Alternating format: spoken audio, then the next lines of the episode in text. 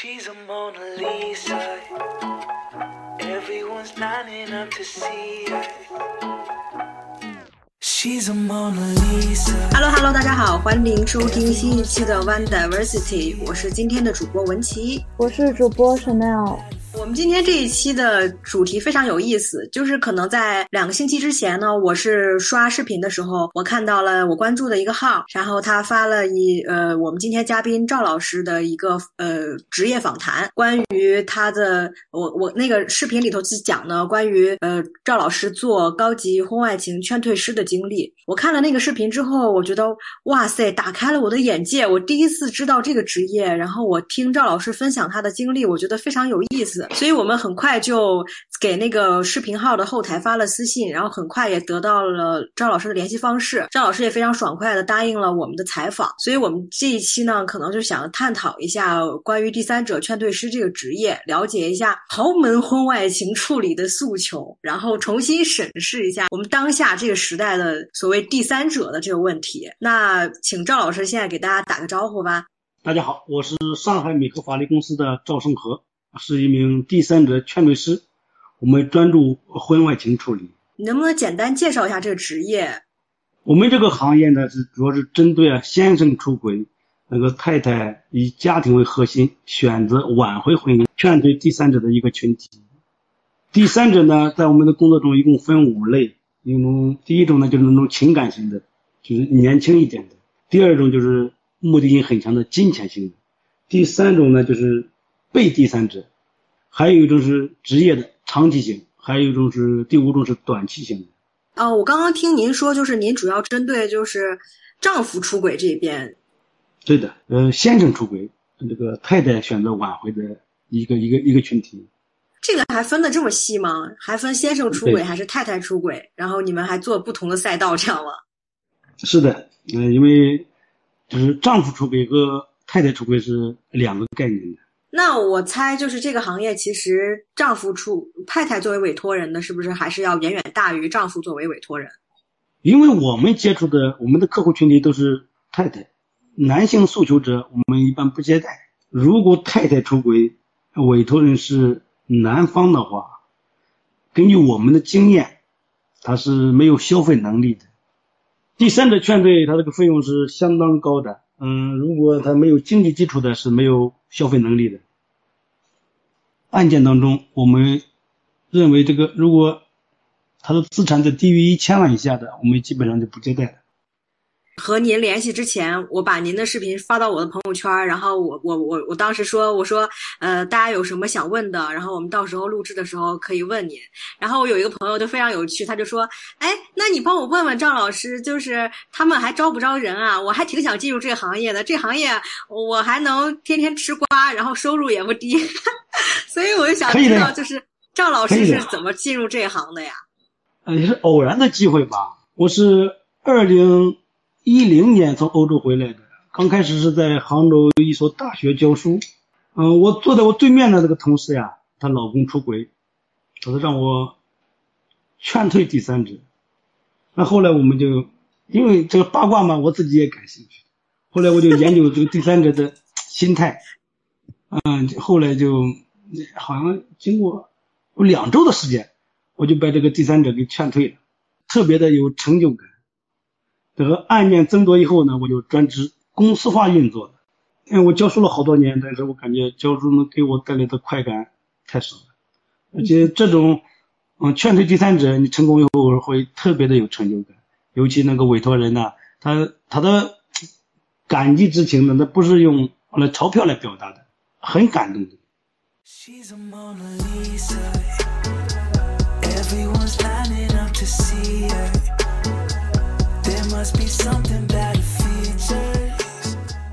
第三者劝退呢，它是一个综合性的项目。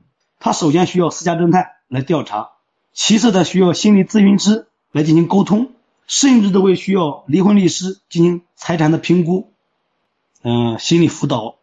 因为我们有很多客户他都已经处在这个崩溃的边缘了。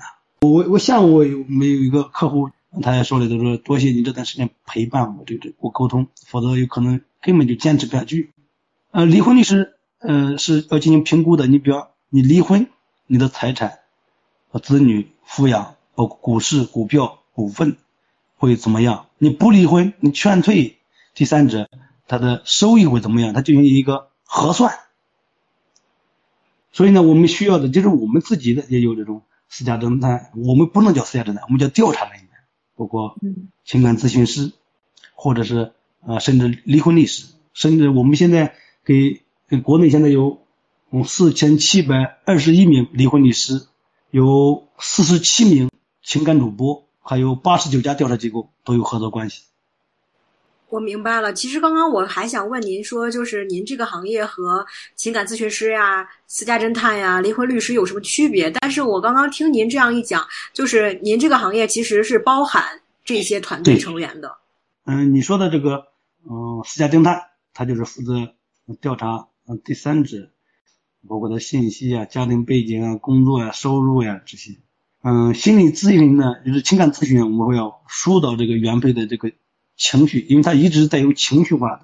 最后呢，我们都开始根据他有可能会选择劝退，也有可能选择离婚，那我们会根据由离婚律师来给他核算，呃，利弊得失。那最后他决定是劝退呢，还是诉讼，还是最后是起诉第三者，那都可以得出一个呃一个目标。那我们根据他的目标，嗯，来来进行相对应的措施嘛。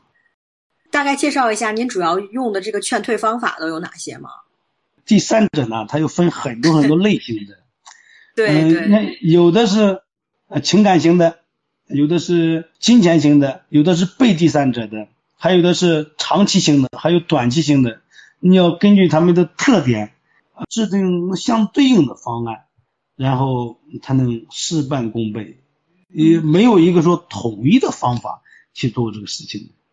这边我稍微就是提一下吧，呃，赵老师作为专业人士，可以帮我们辟个谣，因为上一次我我之前在网上的一些新闻看到，他们是说通过工作人员去和第三者做朋友，或者去接近他，然后给他进行心理疏导，知道他的需求可能会需要长一点的时间，然后在心理上去，不是说心理学，而是在打情感牌，或者说让他信任这个工作人员，然后劝退他。不知道在实际实施过程当中是有这么一回事吗？实际上你说的那叫广告用词，官话嘛。嗯，实际上这种东西是不可取的，改变一个人是很难很难的。嗯，因为我教书了好多年，我自己也有子女，你教育一个三岁的孩子都很吃力的，说服一个成年人基本不可能的。所以呢，这种方式方法在我们的工作中根本就不采用。和第三者接洽的过程中，您会见第三者吗？会的呀。那第三者，您会让第三者知道您是第三者劝退师吗？您的职业不会的，不会的。嗯，我们会嗯包装成，呃，他心意的这种形象，就跟演员一样。你比方这个我们第三者，我们发现他这个第三者他是情感型的或者金钱型的，我们根据他的需求来匹配他想要的，而且我们匹配出来的这个角色呀，还要远远远远高于那个啊出轨方的情感转移嘛。那比如说把这个呃情成功情感转移之后，第三者方发现了怎么办呀？嗯，不是，嗯我们正常讲感情是在十三个月之后，他就就我们叫爱情嘛，叫荷尔蒙分泌，它有周期的。即便是真实的谈恋爱，恋爱也会消失的。那消失以后，这个情感自然该断的断，或者自然而然就断了。所以呢，被发现的几率目前来说还没有。做这一行的话，这个就是人脉需要很广，包括就是从哪里请情感转移的那个演员，呃，你只要有单子，有单子进来，有有客户进来，那就是有你有资金进来呀。你资金进来，啊、那请人是很简单的。你比方我们要请演员，嗯、这上海车墩、东阳横店，你会演，那我们的一天的是费用都是五千块钱。包括浙江传媒，他每年培训出来那么多学生，那我我让一个啊、长得帅气的一个人，那一天给他五千块钱啊、你去演一个呃富二代、官二代，或者演一个高管，他演的很像。I know that you're coming back home.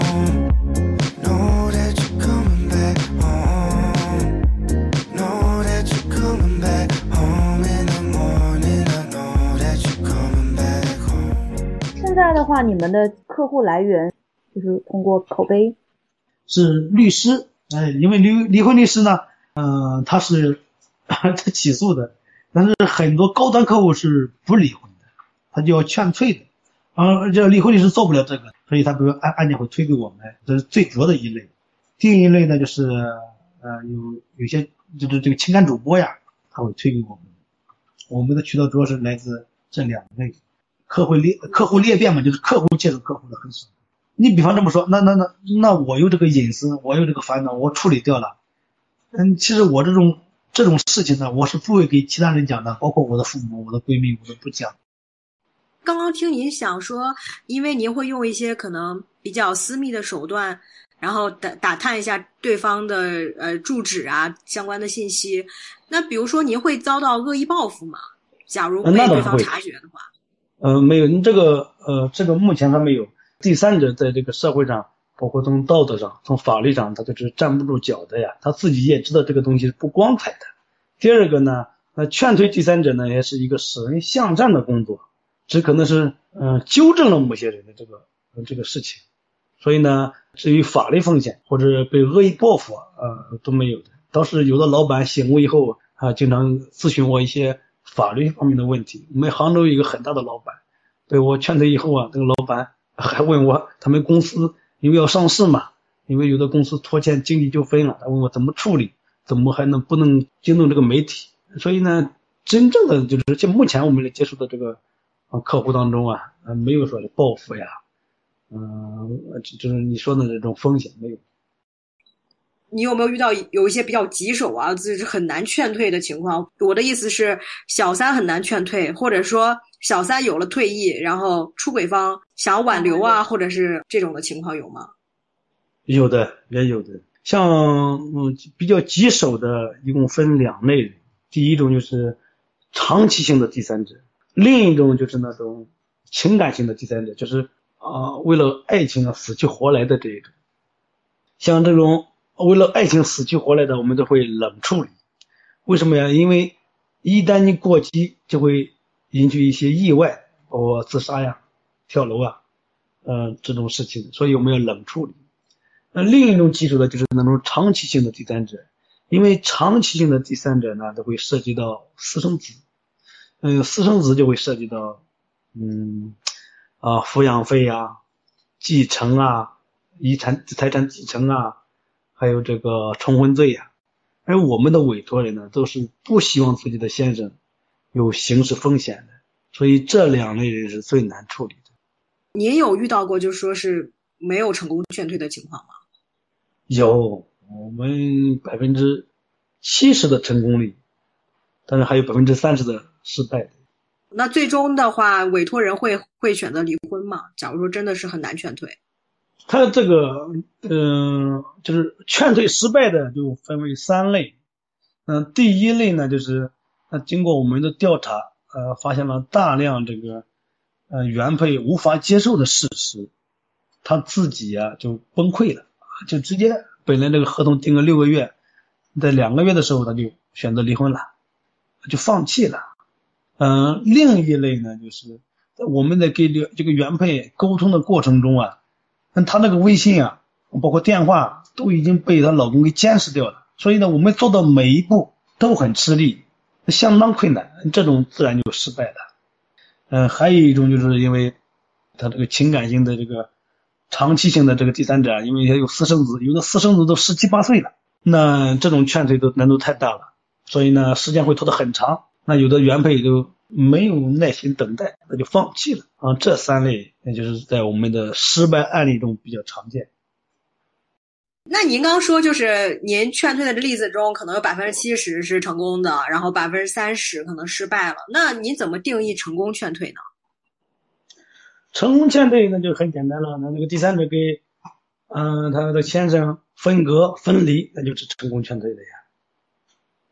分隔分离就是包括物理分离，他可能搬到其他城市去居住了。第三者反正有的第三者都，嗯，接着找到男朋友了或者结婚了，这就算成功分离了。那有没有就是说，可能第三者劝退了，然后出轨方其实还试图跟第三者去联系？目前没有。嗯，我们接触的出轨方啊，都是经济援助，有一类的情出轨方是以精神支柱。实际上，在这个事情接触以后，很多人都想开了。前天有个人找我，他说我花了五十万去查这个人，现在想想根本就没有必要。他有的人是情绪化的去做，等做完这以后，哎，感觉就是那么回事。Maybe we'll be okay. I know that you're coming back home. Know that you're coming back home. 您之前在节目上说到，就是越来越多的留学生回来也选择就是扮演第三者这个角色。我觉得可能留学生现在就更多的年轻人吧，不光是留学生，高知的年轻人，他可能知道的越多，越多的去考虑自己的这个利益关系。嗯，对，尤其是我个人感觉，在我们接触的案例中，这个留学生的这个比例还是比较大。听您讲说，就是很多海外回来的朋友愿意当第三者的时候，我还挺惊讶的，因为，呃，我这边的很多海外的朋友，大部分家庭条件还是不错的，毕竟能出国留学，然后承担这个生活费，在海外的生活费还有学费的家庭，大部分还是国内的中产往上的家庭。啊，对，中产以上。的，嗯，对，所以您这样说的话，我还挺惊讶。我因为我觉得这种家庭的小孩儿，嗯，怎么还会因为钱去选择做做这种选择？实际上就跟他的这个欲望有关。呃，其实你想一想，你以上海的房价为例，你可以想一想，两千万的房子是很很普通的呀。如果靠收入在在上海安居，那基本上很难的。讲到高知或者海归的这些第三者，呃，您一定也遇到过一些基层出来的第三者，我相信，就这两种极端的，呃，极端的，呃、类型，他们有什么不一样吗？你们在劝退过程当中，他们的这个行为路径啊，还有就是劝退难度会有什么样的不同吗？这个只要是做第三者啊，都是想走捷径的一批人，都是很精明的，而且有很有优势的。你比方她年轻，她漂亮，她有资源。嗯，海归呢和高职这种这一类的第三者呀、嗯，在社会中的普遍的存在，因为他们的起点比较高啊，所以他们的目标更精准，思路呢也更清晰，他知道自己要什么，有什么，啊，怎么样的合法来获得这个财产。而基层出来的第三者呢，呃，相对会差一点，因为我们在苏州有个企业，他好像是美国回来的一个知名企业的高管，啊，他就是这个董事长的第三者，还不能轻易的把拿把它拿下，因为它涉及到集团的一些商业秘密，所以这个这个我们也在洽谈，还没有成就。那因为有的第三者是掌握了一些比方财政啊、财务上的或商业上的秘密，这种就很复杂，真的很复杂，涉及的利益方很多。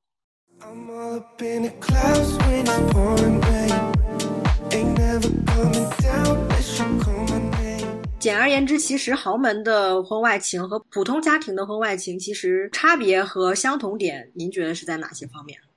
其实都一样的，但是豪门的婚外情，他不用担心这个，嗯、生活的琐事，因为豪门他都有保姆的，嗯、司机的。那要普通的家家庭呢，他要考虑的这个收入啊、柴米油盐呀，甚至电费、煤气、网络呀，所以呢，豪门的这个婚外情会长久一点，普通家庭的很快就断了，就新鲜感一过就断掉了。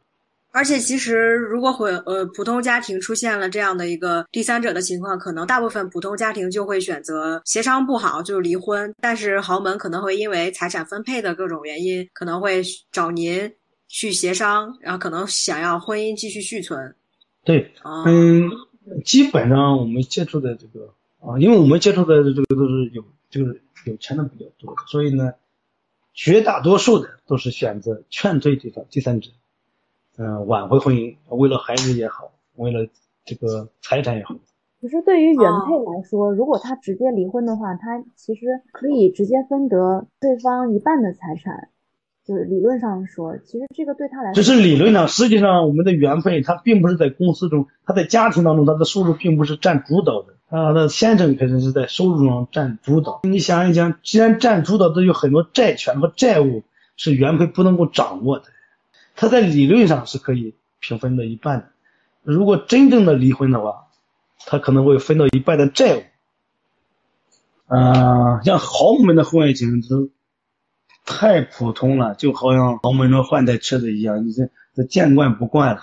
嗯，普通的家庭，尤其是子女啊，我们处理过一个印象很深的这个案例，就是这一对夫妻呢是从安徽省到上海打拼的，嗯，后来这个老公有婚外情，嗯，他的儿子十一岁，他接受不了父母要闹离婚这个事实，他夫妻两个在上海，他的孩子是在老家的，因为有婚外情以后，他的夫妻都要回家离婚嘛，都要回回老家离婚的，他的儿子呢就无法接受这种事实，他就跳楼自杀了。为什么我们后面对于这个婚外情呢都看得比较开，但是诈富的一批人那就受不了了，那追就是归根结底还是经济能力的问题。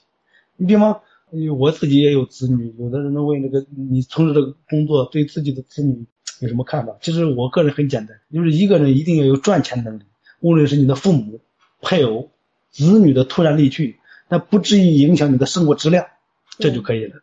因为你像对于豪门来讲，嗯，离开或到来对他的生活质量是没有影响的，而乍富的这一批人呢，那就不一样了。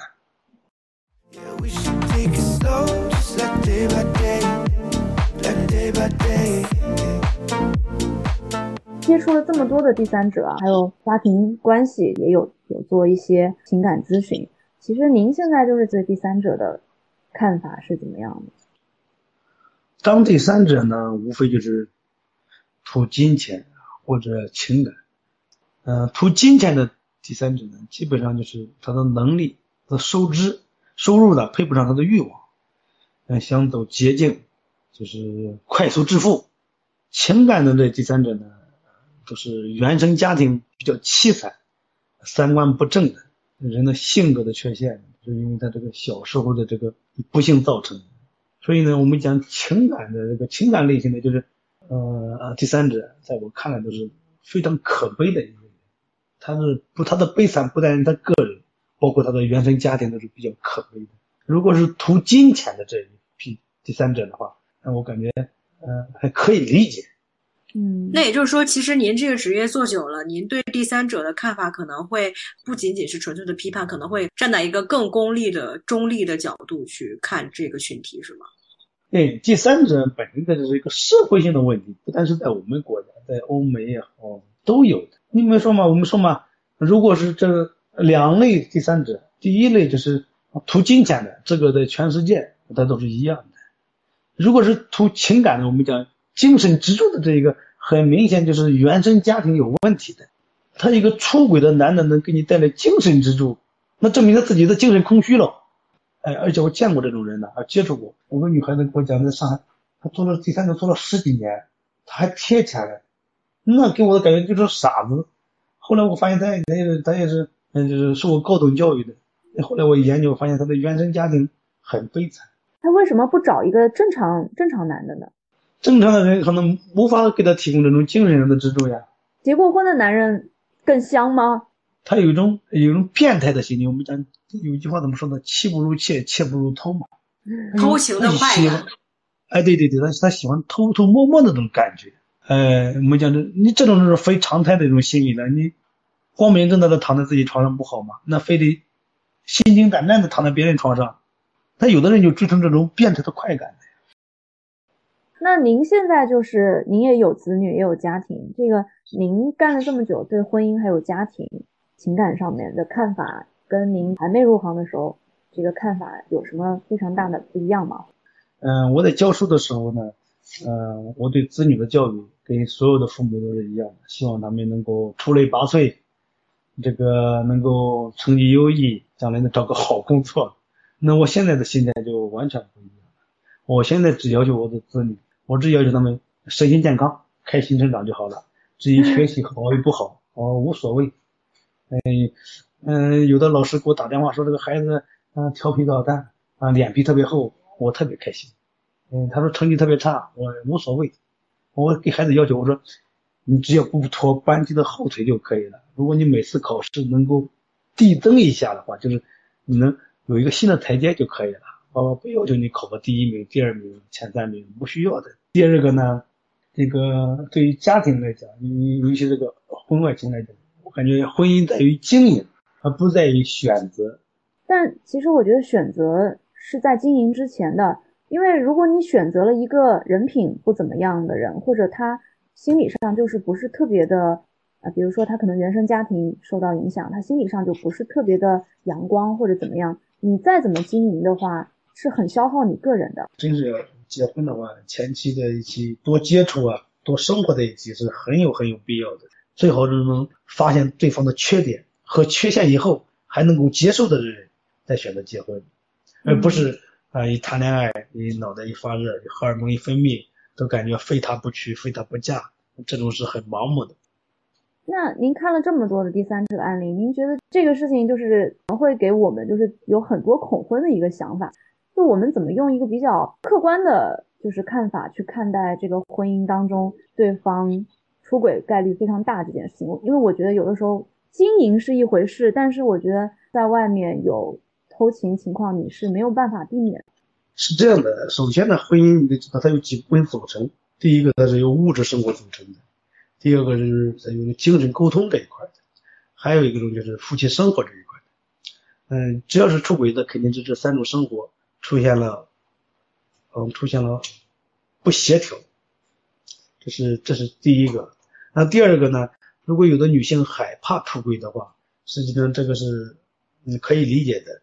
我们说嘛，我刚才也说过了，如果一个人很能赚钱，理解这我们叫赚钱能力，那你你有这个钱以后，无论是啊你的配偶的突然离去，或者是你的工作突然辞掉，你都无所谓的，因为它不会影响你的生活质量。那这个时候你都 很有底气。那第三个呢，就是。我们一定要知道，这个人和人沟通，它就是一种交易，也就叫价值交换嘛。嗯，人和人之间的这个价值交换呀，包括人的需求呢，会随着环境的改变是逐步改变的。你说，当双方的价值交换你出现不对等的时候，你要及时的调整自己的价值和需求，我们叫审时度势。那你能明白这个道理啊？你在处理的婚姻关系的时候，你可能会更清晰一点。假如，假如还我们讲一个人。她的老公做公务员的时候，她对待的态度和当那个她老公当省长的时候态度还是一样的话，那这个家庭肯定会出现问题的。因为我们现在处理的是一个行长的呃太太委托，那个行长已经一审已经起诉了，就要求离婚。原因很简单，后来我深入了解，我就发现就是青梅竹马吧，啊，因为她从最基本的时候，她做营业员的时候，到她做行长的时候，她对她老公的态度是一样的。嗯，随着他这个外部环境的改变，他的需求也不一样了，所以呢，他都感觉这个回到家或回到外表，在单位里面受人尊敬，这个回到家了以后，那我都跟那个原来一模一样，拖地呀，我要洗衣服呀，我要给孩子照顾啊，你就是回了家都很窝火，那他叫他要离婚了呀。嗯，他感觉我跟这个老婆过的真是太累了。我们讲这就是人的需求随着环境的改变，它是逐步改变的。那他双方的价值交换已经出现了不对等，这个女性她没有调整自己的需求和价值呀。那这个我自己也很有感触。那我们的同学刚开始在上学的时候，那都是很随便的。后来我一个同学当了食堂秘书以后，嗯，有的同学他都他不会审时度势，还叫他的绰号，提起他当年的糗事。那后来人根本就不联系了呀。那有事找他电话，他马上就拉黑的呀。最主要的是就是双方价值交换。出现了不协调的，那那他，而且他不能够及时调整自己的价值和需求，那就他就不和谐了呀。结婚是一个人应应该是一个过程吧，你要跟那生老病死、婚丧嫁娶一样的，它应该是一个一个过程。如果是一个人他没有结过婚，我感觉这一辈子也肯定很遗憾的。虽然他不影响他的生活，有的人。那我们也见过，以上海市为例，包括在国外的时候，也发现很多人一辈子他不结婚的也有的。但是在我们国内好像，当上海比较多，其他地方还好一点。有的人四十岁、五十岁不结婚的女性、男性都有的。但是我个人感觉，结婚也是一个普通人，首先，普通人的过程。嗯，第一个呢，结婚以后呢，可能会相互扶持。呃，刚开始两个人肯定很，嗯，很很很开心在一起，只是在。生活的过程当中，嗯，双方啊或者彼此不能够及时调整的自己的价值，呃，自己需求彼此的这个价值交换不对等的时候，他不能够体系及时的调整，他就会出现了不协调，就是矛盾升级，然后就开始产生隔阂呀，呃，然后出轨呀，然后就开始利益。呃，准确讲，如果是一个精明的人呢，他会肯定一定会及时能调整自己的价值需求，他能掌控这个家庭。She's a Mona Lisa. 感谢赵老师做客我们节目，希望今天的讨论内容能给大家带来关于家庭与婚姻的思考。我们的播客同时在小红书、微博和 Instagram 上都有账号，欢迎大家点赞、留言、关注。我们下期见。